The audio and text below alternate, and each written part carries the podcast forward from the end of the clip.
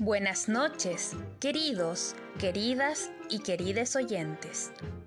En este nuevo episodio de Cuentos para escuchar en cuarentena, les leeré uno de mis relatos favoritos de suspenso. Los diez mandamientos son considerados las reglas de oro del judaísmo y toda religión cristiana, ya que dictan los principios éticos y de adoración de estas religiones. Sin embargo, ni siquiera Moisés imaginaría lo que nuestra protagonista haría con estas. El relato de hoy lleva por título Muerte fuera de temporada, escrito por Mary Barrett y recopilado por Alfred Hitchcock en su Historias para leer a plena luz. Espero que lo disfruten.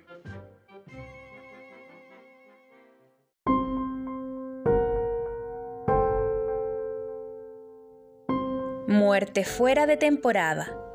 Miss Witherspoon se inclinó hacia el suelo y con su pequeño trasplantador removió un poco de tierra en la hierba de su jardín. Se dijo en silencio que no debía cultivar ni remover la tierra demasiado cerca de las plantas, para no dañar las delicadas raíces de la hierba. Miss Witherspoon era una jardinera muy cuidadosa, como atestiguaban los resultados conseguidos. Sus flores y césped eran de lo más lozano de la ciudad. En realidad, eran la envidia de todo el mundo, aunque sus vecinos no tuvieran la elegancia de confesarlo. Britomar restregó su lomo contra el tobillo de Miss Witherspoon, ronroneando. Miss Witherspoon intentó apartar inútilmente a la gata negra, con un suave golpe de su enguantada mano izquierda. Hola, Miss Witherspoon, saludó una mujer desde la acera situada al otro lado de la blanca cerca de vallas. Se trataba de la señorita Laurel, la divorciada, siempre elegantemente vestida, que se había instalado desde hace poco en el vecindario. ¿Está usted arreglando esos pequeños macizos de flores de mayo de los que tanto he oído hablar? Preguntó con un fingido tono amistoso que no podía ocultar su desdén. Miss Witherspoon abandonó su tarea, enderezándose. Sí, lo estoy haciendo, contestó con fría amabilidad. La señorita Laurel sonrió condescendientemente y siguió su camino. Por su parte, Miss Witherspoon continuó su trabajo, sin hacer el menor caso de la interrupción. Tenía cosas mucho más importantes en qué pensar que la impertinencia de la señorita Laurel. De todos modos, Miss Witherspoon estaba acostumbrada a las burlas, pues, durante el transcurso de los años, había adquirido la fama de ser la persona más excéntrica de la ciudad. Cierto es que otras personas de la ciudad se desviaban de diversas formas del comportamiento usual. Eran borrachos, personas de actitudes imbéciles, incluso un asesino, si se contaba aquel Jake Holby que golpeó a su delgada esposa hasta causarle la muerte, cuando la descubrió en el pajar del establo con su empleado. Sin embargo, ninguno de estos comportamientos era considerado tan peculiar como la insistencia de la anciana Miss Witherspoon en mantener el más completo aislamiento. Ninguna persona había penetrado nunca en el interior de su pequeña casa, y únicamente los chicos más temerarios incitados por los riesgos más irresistibles, se aventuraban a traspasar la puerta o a saltar sobre la verja blanca para penetrar en su bien cuidado césped, aunque esto lo hacían solo en la oscuridad de la noche una vez que la anciana se había dormido. Años atrás, los chicos de la ciudad habían compuesto un sonsonete burlón que todavía se cantaba con regocijo. Miss Witherspoon es un tostón, aunque los chicos pensaban que era una frase ingeniosa, muy pocos de ellos atrevieron jamás a pronunciarla ante la anciana, pues, aunque odiaban admitirlo ante sí mismos y ante los demás, la verdad es que todos se sentían atemorizados ante ella. En la ciudad, nadie recordaba que Miss Witherspoon se hubiera dirigido espontáneamente a ninguna persona que pasara por la acera Tampoco se recordaba que hubiera saludado alguna vez a un vecino a través de la verja. Nunca había llevado sopa a los enfermos, ni pasteles a los afligidos. En resumen, no observaba ninguna de las costumbres sociales habituales, Si alguna vez alguien se atrevía a preguntarle el por qué, y si ella decidió contestar, habría dicho que prefería las plantas a la gente, principalmente porque las plantas no pecaban y eran incapaces de causar mal, y además porque, manteniendo su aislamiento, podía observar mejor y objetivamente los delitos cometidos por quienes la rodeaban. Sin embargo, Miss Witherspoon observaba un ritual propio, más o menos social, que realizaba fielmente una vez al año, la noche de Valpurgis. La señorita Laurel se había referido precisamente a este acontecimiento anual, pero ella no conocía, como no lo conocía ninguna otra persona, el ritual completo. Por primera vez, Miss Witherspoon estuvo jugando ese año con el pensamiento de alterar ligeramente su modelo de actuación. Después de todo, se estaba haciendo vieja y la artritis de sus dedos comenzaba a ser un serio y creciente inconveniente. Puede que no le quedaran muchos años más para llevar adelante todo el programa. Quizá este año, y solo por una vez, debiera preocuparse de cuidar a dos personas en lugar de una sola. Pero finalmente decidió lo contrario. Una vez que se ha seguido con éxito un modelo de conducta, es mucho mejor mantenerlo. La noche de Valpurgis era la única fecha del año que tenía algún significado para Miss Witherspoon, la única que ella marcaba en su calendario. Era la víspera del día de mayo, nombrado según una misionera y abadesa inglesa, que había alcanzado gran renombre expulsando a las brujas. Como saben todos aquellos que hayan leído a Sir James Fraser, esa es la noche preferida por las brujas para salir. La víspera de Valpurgis de cada año, Miss Witherspoon preparaba exactamente 10 canastillas de flores de mayo, y cada año, durante aquella noche, las colgaba hurtadillas de los pomos de las puertas de 10 casas distintas. Nunca eran las mismas casas, aunque, como consecuencia del paso de los años, se había visto obligada a repetir en ocasiones. Y cada año, una y sola una de las canastillas de mayo era especialmente elegida para contener algo particularmente interesante. Naturalmente, los habitantes de la ciudad sabían perfectamente quién era su benefactor del día de mayo. Solo el jardín de Miss Witherspoon podría proporcionar una variedad tan abundante de flores y hierbas, para los habitantes de la ciudad, era una especie de juego especular sobre quién se vería favorecido con las pequeñas canastillas de flores y hierbas, que inevitablemente iban acompañadas por un verso o un dicho escrito por la cuidadosa mano de Miss Witherspoon. Todo el mundo se burlaba disimuladamente de esta prueba anual de la excentricidad de la anciana. De lo que no solían darse cuenta era de que cada año el destinatario de una de las canastillas se encontraba con un extraño e inesperado destino. Pero eso no importaba. Miss Witherspoon no buscaba fama ni crédito por su trabajo. Mientras escogía y arrancaba cuidadosamente las flores de cada canastilla, el sol le daba cálida y reconfortantemente sobre la espalda. Ella saboreaba en su mente sus queridos nombres latinos, Lacirus odoratus, guisante dolor, lobularia marítima, aliso dolor, convalaria mayalis, lirio de los valles, y desde luego el fabuloso jacinto que surgió de la sangre del amigo moribundo de Apolo, esa flor sanguínea dedicada con dolor. Las canastillas quedaron finalmente llenas y las colocó a la sombra fresca del arce. Y ahora, para terminar, debía tomar la decisión más importante. ¿Qué hierba debía elegir para la favorecida décima canastilla? Miss Witherspoon podía utilizar el rizoma de la manzana de mayo. Pero ese quizá no fuera lo bastante bonito como para captar el interés. La espuela de caballero podría servir, pero eso significaría secar las semillas y quizás supondría más trabajo del necesario. En consideración al simbolismo, se sintió tentada de utilizar la flor hermosa dama, belladona, o por la misma razón, el acónito. Pero no. La mejor elección sería la Digitalis purpurea, la de Dalera. Cierto es que su jardín solo contenía la variedad americana, la fitolaca americana. Y que a ella no le gustaba el feo sonido de su nombre americano. Pero a pesar de todo, las oscuras vallas moradas eran bonitas y servirían igualmente para su propósito.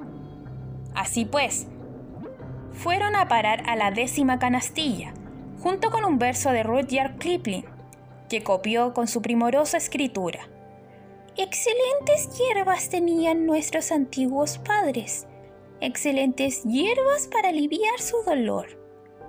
Como idea adicional, ella añadió, Las vallas moradas, servidas en cualquier forma, harán que hasta un holgazán en el amor se transforme en una persona ardiente y un ardiente en un amante apasionado increíble. Miss Witherspoon sentía tener que recurrir a una mentira tan franca, pues era una verdadera artista y habría preferido que su ritual anual fuera perfecto en todo.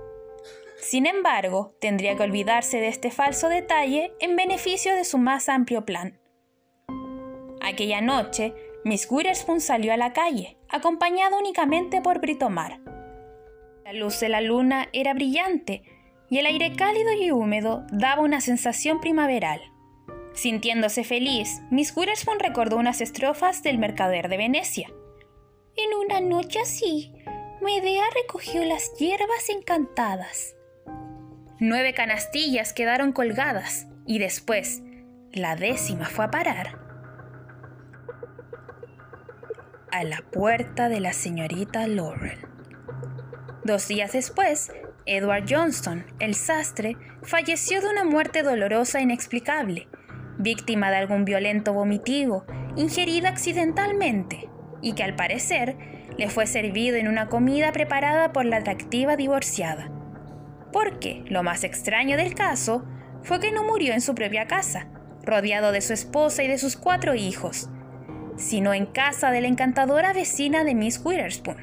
Por su parte, Miss Witherspoon fue la única de la ciudad que no se sorprendió de que muriera allí, pues solo ella había observado las frecuentes visitas clandestinas del sastre, y solo ella suponía cuál de los diez mandamientos estaba siendo transgredido en el interior de la casa de la señorita Laurel.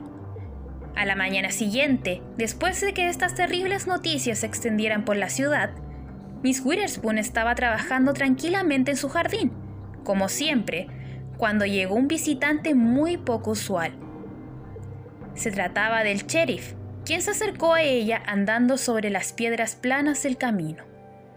Buenos días, Miss Witherspoon. Saludó desde el camino junto al césped. Buenos días, sheriff, contestó ella, mirándole desde un macizo de flores, sobre el que había estado inclinada. ¿Desea usted hablar conmigo? Eh, así es, el vacilante tono de voz del sheriff puso al descubierto sus dudas y lo incómodo que se sentía. Ahora que la podía mirar directamente, le pareció una persona absolutamente inocente, incapaz de hacer daño a nadie.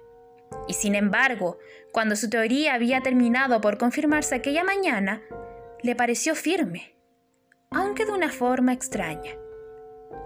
Entremos, sugirió Miss Witherspoon. Allí podremos hablar tranquilamente. Los dos penetraron en la fría y débilmente iluminada sala de estar y se acomodaron en sendas sillas, una frente a la otra, con la mesa de té en medio. Britomar saltó al regazo de Miss Witherspoon y la anciana acarició a la gata mientras habló. Le he estado esperando desde hace años, dijo. ¿De verdad?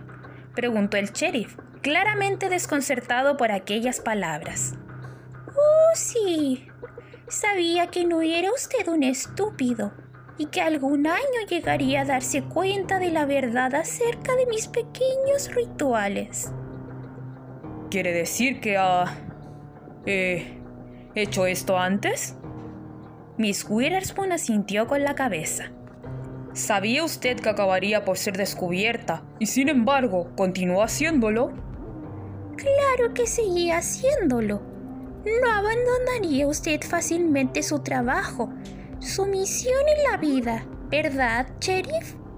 La anciana se detuvo, aunque la pregunta era evidentemente retórica. Claro que no lo haría, se contestó a sí misma. Y tampoco lo haría yo.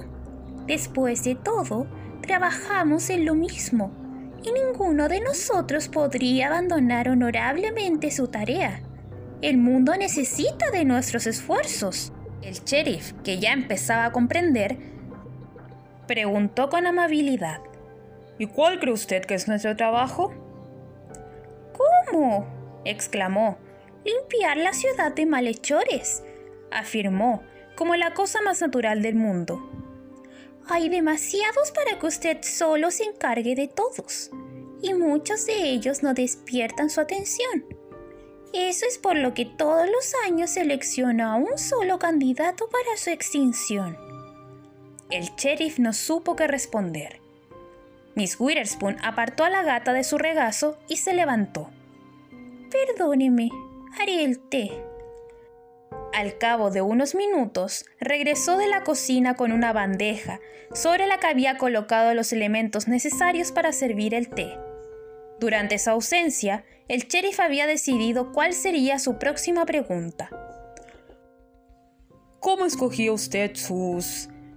Em, sus candidatos para la extinción? preguntó. Muy simple tomaba nota de las personas que violaban uno de los diez mandamientos y las disponía en orden. Este año había llegado al séptimo mandamiento. Se miró las manos, plegadas sobre su regazo, como si no se atreviera a pronunciar en voz alta las palabras ante la presencia de un hombre. No cometerás adulterio. ¿Quiere usted decir con eso que... que ya ha eliminado a otras seis personas? preguntó el sheriff. Así es. El orgullo con que contestó Miss Witherspoon fue evidente. Empezando por la persona que violó el primer mandamiento con un mayor descaro, John Leyer, el presidente del banco, que tanto adoraba el dinero. Y así seguí con la lista hasta llegar al número 7. Se detuvo un momento, como si esperara un elogio pero al ver que no escuchaba ninguno, continuó. Mi mayor dificultad se presentó el año pasado, para encontrar un candidato para el número 6. Usted hace un buen trabajo, muy eficiente cuando se trata de detener a los pocos que matan. Ahora adoptaba el tono de un profesional que está hablando con otro. Pero al fin conseguí lo que buscaba. Como comprenderá, el mandamiento no especifica lo que no se debe matar y todo el mundo sabía que Edna Fairbanks solía preparar carne envenenada para que se la comieran los gatos. Así que fue eso, exclamó el sheriff, dando un suspiro al haber podido resolver de pronto aquel enigma que la atormentaba desde hace un año. Y entonces preguntó, Pero, ¿qué sucede con usted, Miss Witherspoon? ¿No ha estado violando usted misma el sexto mandamiento? En realidad no, contestó la anciana, brillándole los ojos ante el placer de poder revelar finalmente a alguien su inteligencia. He pensado en todo eso con mucho cuidado. En realidad, no he matado a nadie. Me limité a poner a su alcance el instrumento de la muerte. No hay ningún mandamiento que prohíba eso. El sheriff pensó que la anciana estaba mucho más loca de lo que se había imaginado. En voz alta, preguntó, pero usted se aseguró de que esas personas utilizarían el instrumento, ¿no es cierto? Fue la nota encontrada en la canastilla de la señorita Laurel la que me hizo pensar en usted. Es cierto que mis notas animan a esas personas a utilizar mis hierbas, pero solo tuve éxito porque los mensajes que les daba estimulaban lo peor de las personas que lo recibían. Era la misma maldad por la que estaban siendo castigadas. Bien, dijo el sheriff, admirándola muy a su pesar. Muy bien. Ha hecho usted un trabajo concienzudo. Pero aunque haya sido así, comprenderá que no podemos dejarla en libertad. Oh, eso lo comprendo, dijo Miss Witherspoon alegremente. Usted tiene un trabajo por hacer. El sheriff suspiró con alivio. Aquel asunto se iba a desarrollar mucho mejor de lo que había temido. Tómese un poco de tiempo para arreglar sus cosas, le dijo, y volveré más tarde a por usted con una orden de arresto. Eso está muy bien, dijo Miss Witherspoon mientras la acompañaba hacia la puerta. Después de todo, el jugo de perejil que había echado en el té del sheriff actuaría con rapidez. Era tan mortal como la cicuta que bebió Sócrates. Sentía mucho que esta muerte tuviera que producirse fuera de temporada. Pero, al fin y al cabo, se trataba de una emergencia. Tampoco le había dicho al sheriff que se había visto obligada a saltarse uno de los mandamientos de la lista. Por lo que sabía, el sheriff no había robado nada, pero sin duda alguna estaba a punto de violar el mandamiento número 9. Pues, ¿acaso no estaba planeando sostener un falso testimonio contra ella? Se había dado cuenta de eso inmediatamente. Y así es, amigos de lo macabro y lo tenebroso, que termina el relato de hoy. Buenas noches.